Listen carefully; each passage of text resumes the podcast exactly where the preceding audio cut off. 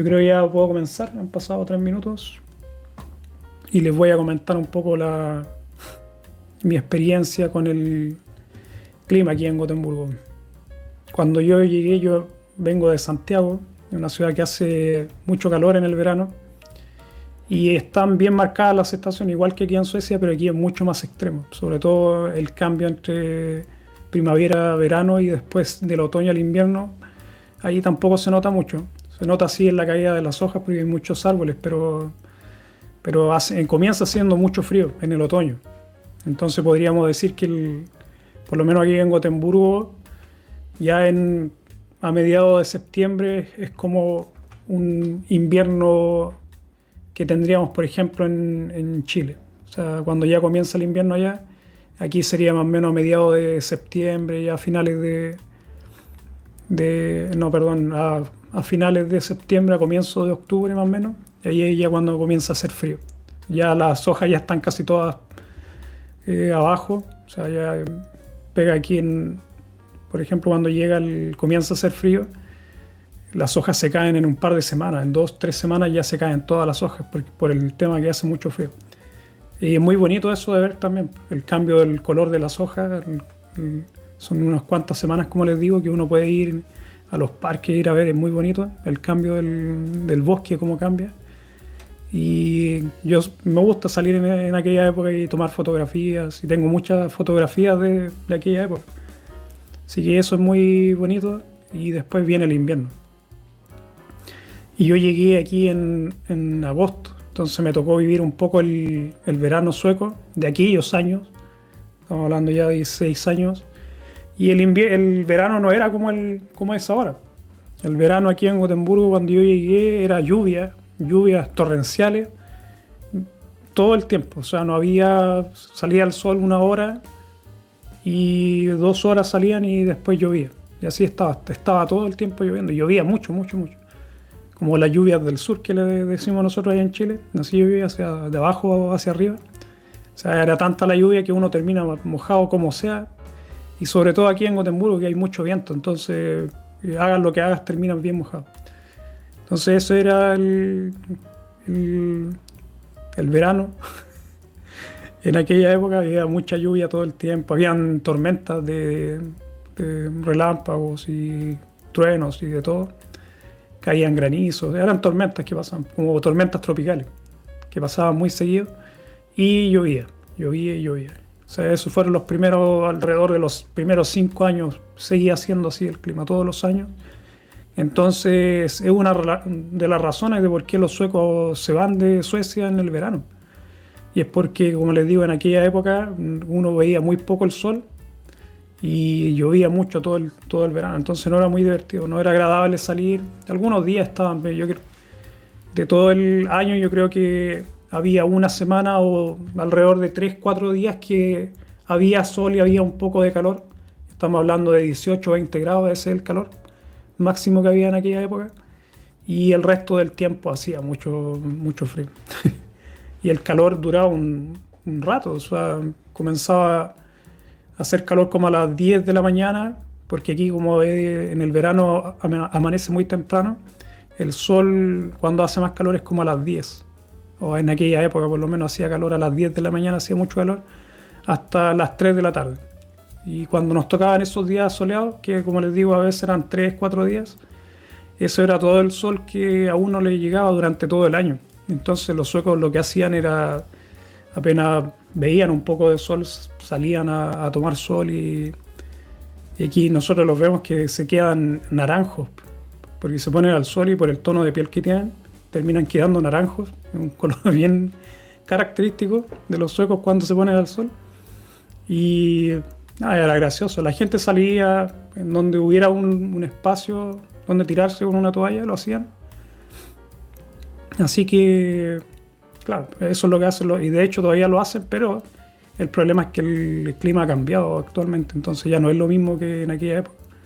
Entonces antes, como te digo, tenías 3, 4 días para hacerlo y con, con, el cambio climático ahora hay mucho más. Entonces yo les voy contando cómo ha ido variando estos 15 años más o menos la, la temperatura aquí en, en Gotemburgo. eso era el verano, como les digo, en aquella época, y luego venía el invierno. Y en aquella época comenzaba, como les digo, igual como ahora en, a finales de septiembre, comienzos de octubre, ya comenzaba a hacer mucho frío. Este era más o menos el mes que podríamos decir que era el otoño, donde caían las hojas y comenzaba poco a poco a hacer mucho frío. Pero ya cuando entrábamos a octubre comenzaban incluso las nevazones, empezaba a nevar ya y desde octubre nevaba hasta pasado marzo. A veces marzo, abril, incluso todavía seguía nevando. Pero eso, como les digo, era el comienzo y hacía mucho frío. Qué sé yo, 10, 15 grados bajo cero. Era fácil que te tocaran noche y a mí me tocaba, como trabajaba de noche repartiendo periódicos, me tocaba salir con esas temperaturas, a veces con tormenta. Y no era divertido. y ahora no, ahora es mucho más fácil. Ahora el, el verano dura mucho más tiempo y además eh, ha comenzado a salir el sol mucho más tiempo. Entonces nos han tocado los últimos años semanas que son muy sofocantes porque uno no está acostumbrado al sol. Entonces cuando ya se está acercando a los 30 grados, además de la humedad que existe aquí, hace que uno se desespere por el, por el, cambio de este extremo de temperatura. Uno no está acostumbrado al, al calor y cuando va a comenzar, en los últimos años, como les digo, ha comenzado a hacer estos calores que hay aquí en Gotemburgo y no ha sido divertido. Y, y la gente sale de todas formas al sol y hay algo que, bueno, debido a que la gente sale a tomar mucho sol, se hacen muchas recomendaciones para que no se expongan y les produzca cáncer de piel. Y aquí hay una buena cantidad de personas que les da cáncer de piel por el hecho de que están acostumbrados a tirarse al sol. Y están siempre haciendo campañas publicitarias en los periódicos o en diferentes medios para que la gente se cuide, para que utilicen protector y todo eso. Pero sí hay una muy una gran cantidad de personas que terminan con cáncer de piel por esto. Y como les digo, ahora es mucho peor porque son ya no es como antes que eran dos, tres días, ahora puede ser un mes, pueden ser tres, cuatro semanas que hay sol no todo el tiempo, igual se nubla y a veces llueve, pero no como antes, no como antes. Antiguamente no, como les digo, estaba siempre nublado, a veces salía el sol por horas. Entonces no era muy divertido. Y ese era el verano que tenemos ahora, son mucho más largos y de hecho incluso con el calor que hace, muchas personas están dejando de salir de vacaciones. Porque antiguamente uno se iba, por ejemplo, a España, a Grecia, o que se iba a los lugares al sur de Europa, donde hacía mucho más calor, pero la gente ya no, necesita hacerlo para tener sol, está haciendo mucho calor y se nota eso. Y también en los últimos inviernos nosotros hemos visto que hay una gran diferencia en, la temperatura. Entonces el año pasado creo que nevó una vez y fue una nevazón de algunas horas. Y al otro día ya se había ido la nieve, había subido la temperatura, se fue la nieve y eso sería. Después estamos entre, entre 5 y menos 5 grados, ese es más o menos el promedio del invierno, del invierno pasado.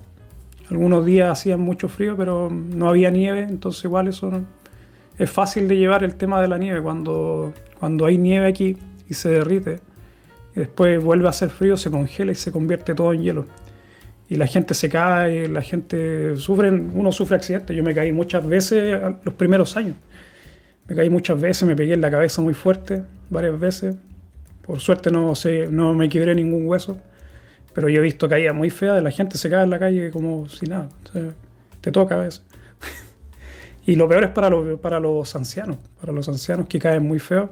Así que no es tan divertido el tema de la nieve. Si uno, claro, la novedad al comienzo es divertido el tema de la nieve, pero después tener que lidiar con, con el hielo cuando se derrite la nieve y eso no, no es tan divertido y es peligroso. Y aquí el, el terreno, por lo menos en Gotemburgo, hay mucho, muchas lomas, o sea, está muy desnivelado. Entonces eso hace que sea fácil resbalar. Como les digo, me, me he caído muchas veces, pero los últimos años ya no... Eh, creo que ya hace 6, 7 años que no me caigo. Así que eso es un lado positivo. Y eso tiene que ver, como les digo, con el tema del, del cambio climático, porque ya no llueve, o sea, no, hay tanta nieve como antes. Ahora nevó un par de días, así aquí en Gotemburgo, y ahora sí lo que estaba haciendo mucho frío, los últimos dos, tres días Habíamos estado con menos 7, menos 5 grados, pero ahora ya está en menos 10. Así que eso es.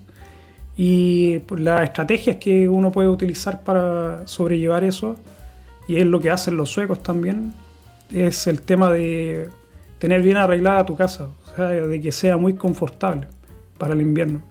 Entonces, por ejemplo, si tienes buenos sillones, tienes bien, qué sé yo, decorada tu casa, que sea muy acogedora, hace que se te pasen más rápido los días de invierno.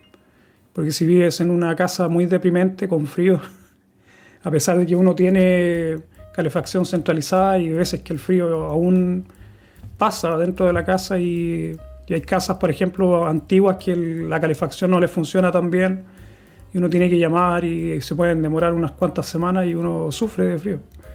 En la otra casa que teníamos, que era muy grande también, igual que esta, ahí teníamos mucho frío todo el tiempo, porque no, la temperatura no, no era la adecuada y reclamábamos con eso, pues reclamábamos varias veces hasta que lo arreglaron.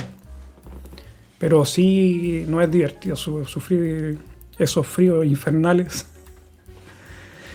y que llegaban, o sea, uno tenía que estar muy abrigado dentro de la casa, como les digo, por el tema de la calefacción centralizada. Y nunca tampoco nos pensamos en utilizar estufas. Eh, venden aquí algunos calefactores eléctricos, pero nunca pensamos en comprar. Eh, había una calefacción en casa, simplemente que no era suficiente. Estamos hablando que dentro de casa habían 10, 12 grados, entonces hacía mucho frío, a pesar de que teníamos la calefacción. Ahora no es tanto así, igual ahora tengo un poco de frío, por eso estoy con el gorro. Como les digo, vengo de, salir afuera a pasear, así que he puesto el gorro. Y Marta pregunta cuánto dura el invierno. El invierno dura, depende de dónde vives, pero por ejemplo aquí en Gotemburgo, yo digo que son seis meses más o menos de invierno, por lo menos todos los años. Y hay años que, que dura mucho más. Por ejemplo, cuando nació mi hijo, empezó a nevar en octubre. Ya de octubre, noviembre, diciembre ya son tres meses y después hubo nieve hasta mayo. O sea, cuatro, casi siete meses de invierno. En mayo, a mediados de mayo, cuando nació mi hijo, todavía había nieve en, la casa. Esa vez sí hubo mucho, mucho, mucha nieve. Pero como les digo, son muchos años atrás. Cuando recién yo llegué, hacía mucho frío. Ahora ya no es lo mismo. Y yo digo que más son alrededor de, seis meses, que empiezan en octubre y, ahora últimamente diría que en noviembre ya comienza a ser mucho más frío, sería noviembre, diciembre, y te puede durar hasta marzo, abril más o menos. Abril, a mediados de abril ya, ya comienza a ser un poco más de calor. Y la cosa es que una vez que ya pasa el invierno, en semanas, no, sé, no, no son meses, son semanas, florece todo, porque viene la primavera muy rápido, cuando comienza a hacer un poco de calor ya empieza a florecer todo. Y esa es la, la peor época de las personas que son alérgicas al polen. Y viene el polen en un par de semanas, mucho polen, y después la otra época mala es en septiembre, creo, por el pasto. Hay mucho pasto aquí también. Si ustedes ven fotos de Suecia, siempre van a ver mucho pasto, que aquí como no, no cuesta cuidarlo, se planta mucho pasto y está, está con pasto todo. Y algo muy común en el verano es ver a, los, a estos trabajadores que cortan el pasto continuamente, están cada dos, tres días, cada una vez a la semana por lo menos, están cortando el pasto con máquinas especiales y porque crece muy rápido. Pero como les digo, hay mucho pasto, entonces eso florece y hay mucho polen. Y esa es la experiencia del, invierno aquí. El verano hay hartas cosas divertidas que hacer. El verano es muy bonito en, Suecia y esa es la parte buena de, Suecia. Pero antiguamente, como les digo, no era tan bonito. Ahora sí es muy bonito porque hay mucho, hay sol, los días, los días duran mucho.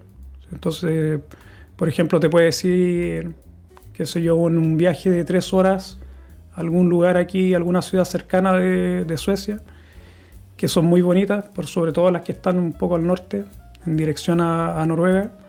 Hay muchos fiordos, entonces es muy bonito ese paisaje y nosotros hemos hecho ese viaje y te vas muy temprano en la mañana, entonces el día, el sol ya comienza a las 5, 4 de la mañana empieza a salir el sol. Entonces te vas temprano en la mañana y tienes un día muy largo. Entonces cuando vuelves a las 12, 12 de la noche todavía hay un poco de sol o se está escondiendo. Entonces eso significa que tienes muchas horas para divertirte y puedes pasear y, hacer muchas cosas.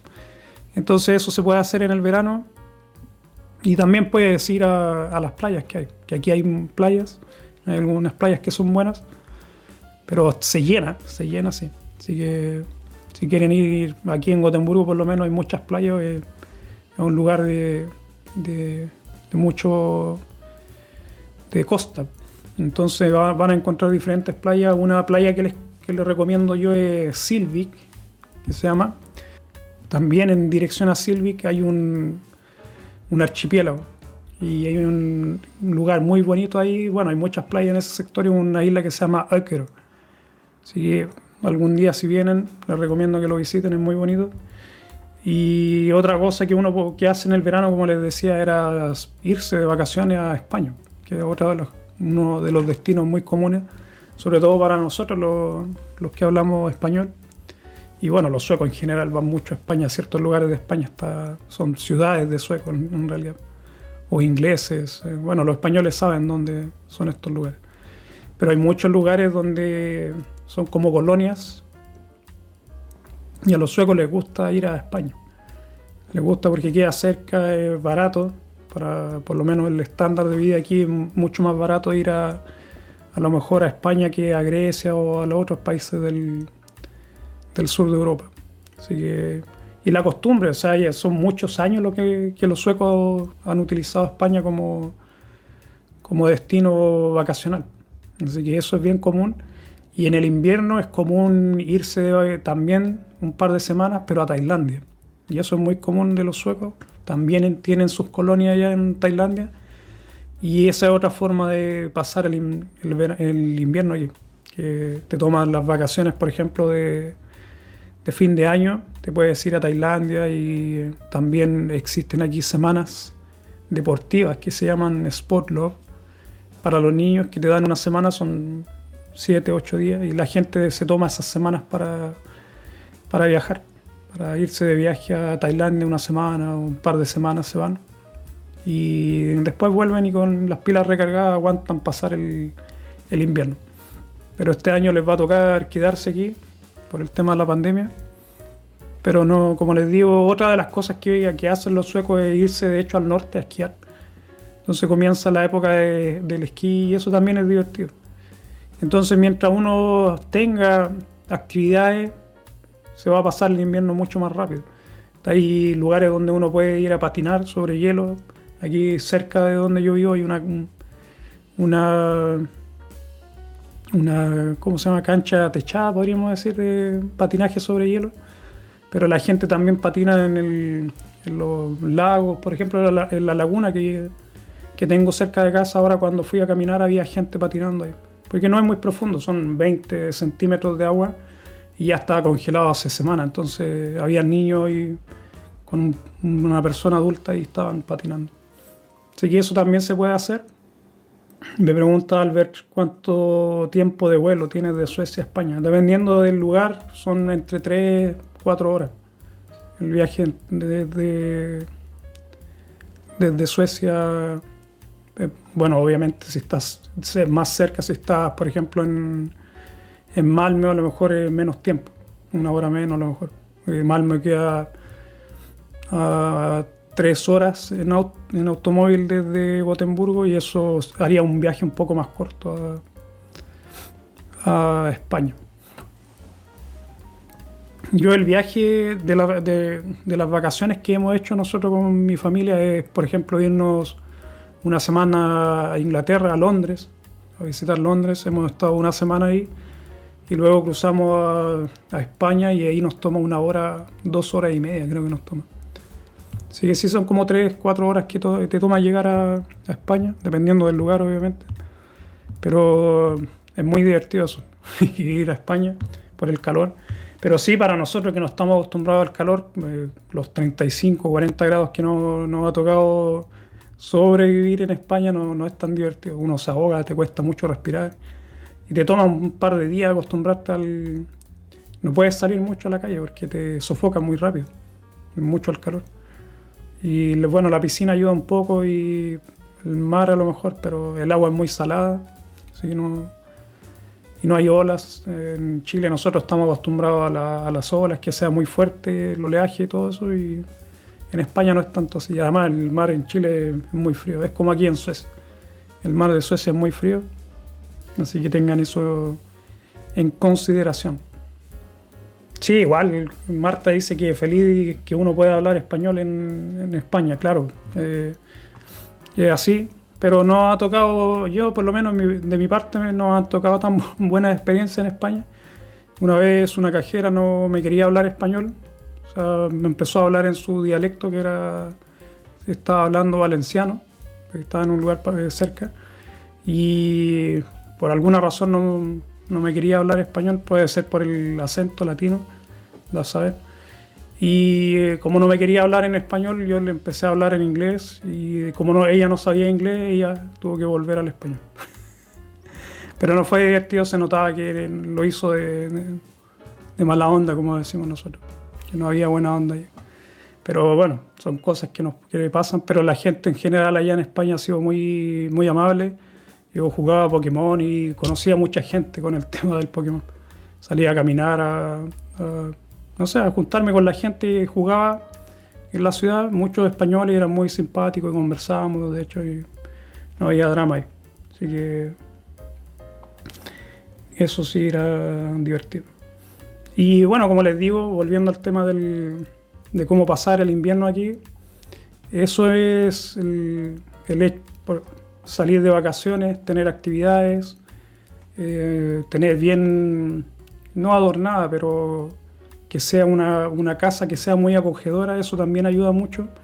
Y es lo que hacen los suecos, tienen sus casas que son muy acogedoras, utilizan esto, las velas, mucho las velas, que creo ya lo hemos comentado por ahí.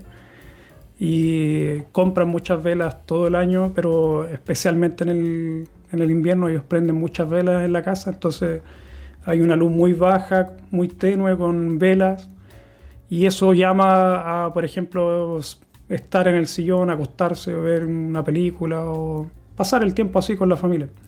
Así que eso es bueno, eso es divertido y te ayuda a pasar el invierno. Que nosotros también tenemos, hemos tomado esa costumbre de tener muy acogedora la casa. A veces prendemos velas, no todo el tiempo, pero sí lo hacemos. Tienen estas velas aromáticas, tienen muchas velas aquí de muchas formas y portes diferentes.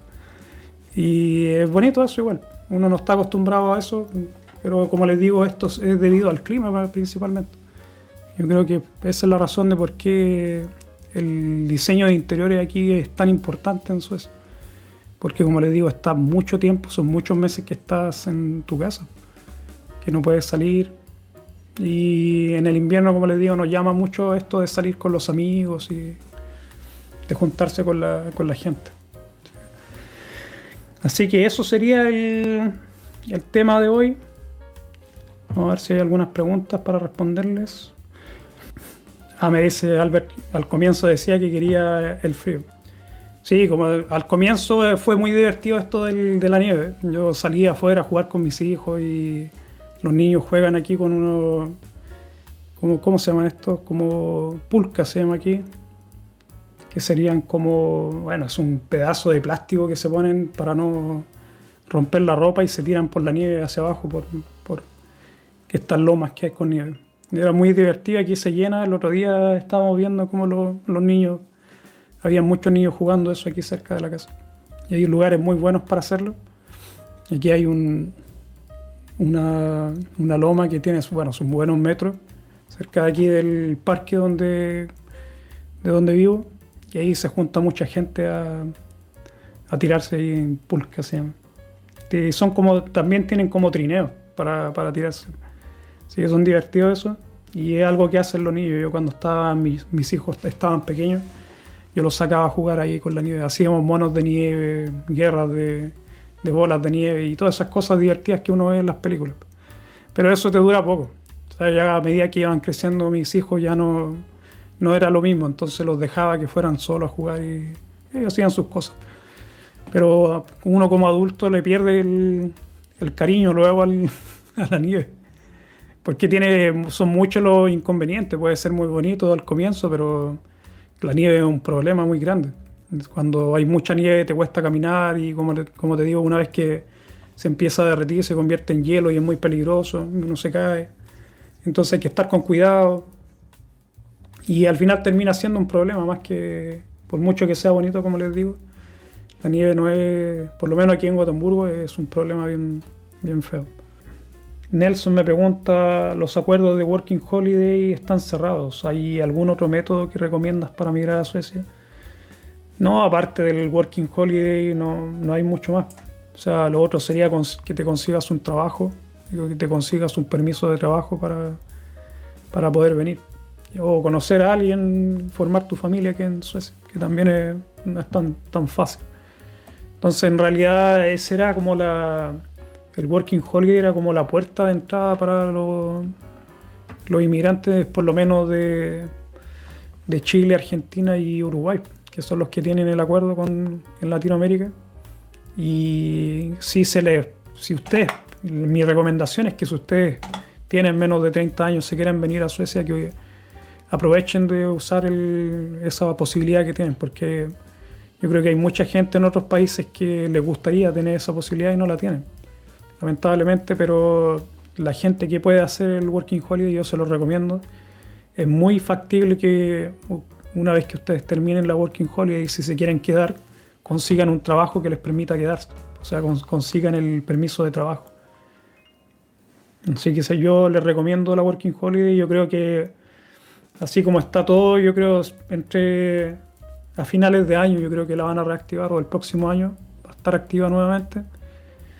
Así que hay que estar atentos a cómo, va la situación del, del corona. Una vez que termine, yo creo que lo van a reactivar. Yo había pensado que a mediados de este año lo iban a hacer, pero parece que se van a demorar un, poco más de tiempo en, en, vacunar a la población. Albert me dice que, se imagina que con el frío el FICA está a la orden del día. Que todo el mundo tomando FICA. No, el FICA aquí es. Eh, tienen su horario. No es que uno esté tomando todo el tiempo el FICA. Pero, y tampoco la gente, como te digo, no salen mucho. En el verano es muy común que uno invita a los amigos al FICA. En el invierno no es tanto, se, da menos, se baja mucho y ahora, bueno, con la pandemia casi nada. Pero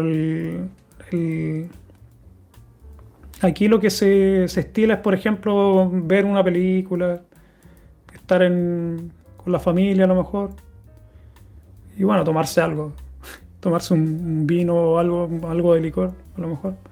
No es mi caso, pero probablemente los suecos lo hacen. Pero en realidad los suecos viven su vida muy parecido al resto del año. No es que hagan muchas cosas especiales. Yo les digo esto más, más que nada como inmigrantes, más que como, suecos. Los suecos viven su vida normal. No, no, no es que hagan muchos cambios. A pesar de que hace frío, ellos están muy acostumbrados y bueno, con, los años yo también me he acostumbrado. Yo tampoco me abrigo tanto y ahora que estábamos con 10 grados, pasamos, vimos a una persona corriendo y estaba con pantalones cortos, muy desabrigado, sueco obviamente, o niños que salen sin chaqueta, sin nada, con polera normal, con remera, como le dicen los argentinos. Así que no, los suecos en general no no hace muy una gran cosa esto. Los ancianos se cubren un poco más y, nosotros los inmigrantes no, nos cuesta el tema del frío. Pero para los suecos no, no es mucha la diferencia, supongo. El Boris me pregunta cómo inscribirse al Arbe y me pide el idea. Si es que tienes que estar inscrito aquí en Suecia para poder inscribirte en el Arbe y Es solamente para la gente que tiene un permiso. Si tienes permiso de residencia lo puedes hacer. Así que lamentablemente no es para, para cualquiera. Pero hay otras páginas para buscar trabajo en Suecia. Y una de las páginas es una red social, en realidad es LinkedIn. Yo creo que esa es la mejor que pueden usar para conseguir algún tipo de trabajo acá. Porque el Arbe Family no sirve de mucho tampoco. Yo nunca he buscado trabajo ahí, es muy poca la gente que lo hace. están esos anuncios, uno los puede ver y puedes postular si quieres, pero es rara la vez que, te funciona eso. Hay otras páginas, incluso el Blocket, que es una página que he hablado varias veces, tiene un buscador de trabajos. Es simplemente postular ahí en ese, o en el LinkedIn, que ese es muy común aquí utilizan los suecos. Pero el Arbe Familien, eh, no, no sé, nadie le tiene mucha fe, yo no lo he usado y no conozco a nadie que lo haya usado y que le haya dado resultados. Está ahí de... Y hay muchas críticas con esto de la familia, se dice mucho que no, sirve de mucho. Y lo que hacen ellos generalmente es controlar, controlar más o menos que no exista tanta, tanto desempleo, porque hay uno, ellos tienen unos programas especiales para la gente desempleada, en donde por ejemplo los ponen a trabajar en lugares donde ellos pagan cierta cantidad del sueldo. Entonces el Agrofamily puede pagar la mitad de tu sueldo a un empleador y eso hace que, esta gente te contrate. Entonces en ese caso sí te puede servir. Cuando tú vienes recién llegando y no hablas mucho sueco, estar en el Agrofamily a lo mejor te puede servir de algo. No sé en realidad qué tanto. Pero incluso yo cuando llegué aquí nunca no me inscribí en el Agrofamily. O sea, sí tengo una cuenta, pero nunca he buscado trabajo ahí. Pero como te digo, lamentablemente para inscribirse ahí tienes que tener tu ID, que sería un número personal. Y después viene Albert que me preguntó cuánto tiempo te puede llevar para hacer todos los papeles que se requieren para estar legalmente trabajando, siendo ciudadano europeo. Eh, eso depende más que nada del trabajo. Depende de si tú consigues un trabajo rápido, te puede tomar semanas hacer eso. Yo sigo a una, youtuber chilena que, que tiene un canal bien pequeño y ella se vino a vivir aquí a Suecia, ella tiene pasaporte italiano. Se lo, les puedo decir el nombre, se llama Mujer con mochila se llama. Así que si la quieren revisar, ella no ha subido muchos videos últimamente, pero si la siguen en el Facebook, ella va contando las cosas que va viviendo y cómo le ha ido. Y ella desde que llegó creo que le tomó alrededor de dos meses en, arreglar todos los papeles, incluso ya tiene el pension number y todo, yo no sé cómo lo, obtuvo. Pero ya tiene el pension number y tenía un trabajo. Se consiguió un contrato de trabajo y creo que hizo todos los papeles, pero no le tomó mucho tiempo. Y yo pensaba que te tomaba mucho más tiempo, como hay muchas personas que, que dicen que les toman un año, meses en hacerlo, a ella le tomó muy poco tiempo. Entonces te recomiendo que si estás interesado que la, busques a ella, como le digo, Mujer con Mochila se llama, y busquen ahí y le pueden preguntar a ella cómo ha sido el proceso. Ella no ha subido video en su canal de YouTube últimamente, tiene varios videos, pero no de cómo ha sido el proceso para ella aquí en Suecia pero por lo menos ahí tienen a una persona a quien preguntarle. Y nada, eso es lo que te puedo decir.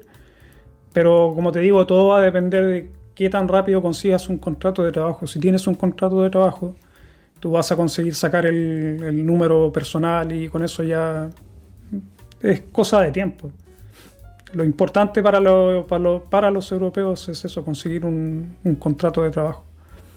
Ese es el, problema que más tienen porque mientras no tengas el contrato no puedes sacar el número personal. Así que como consejo es que le preguntes a ella. Como te digo, se llama Mujer con Mochila. La pueden encontrar en, Instagram, en YouTube y en el Facebook.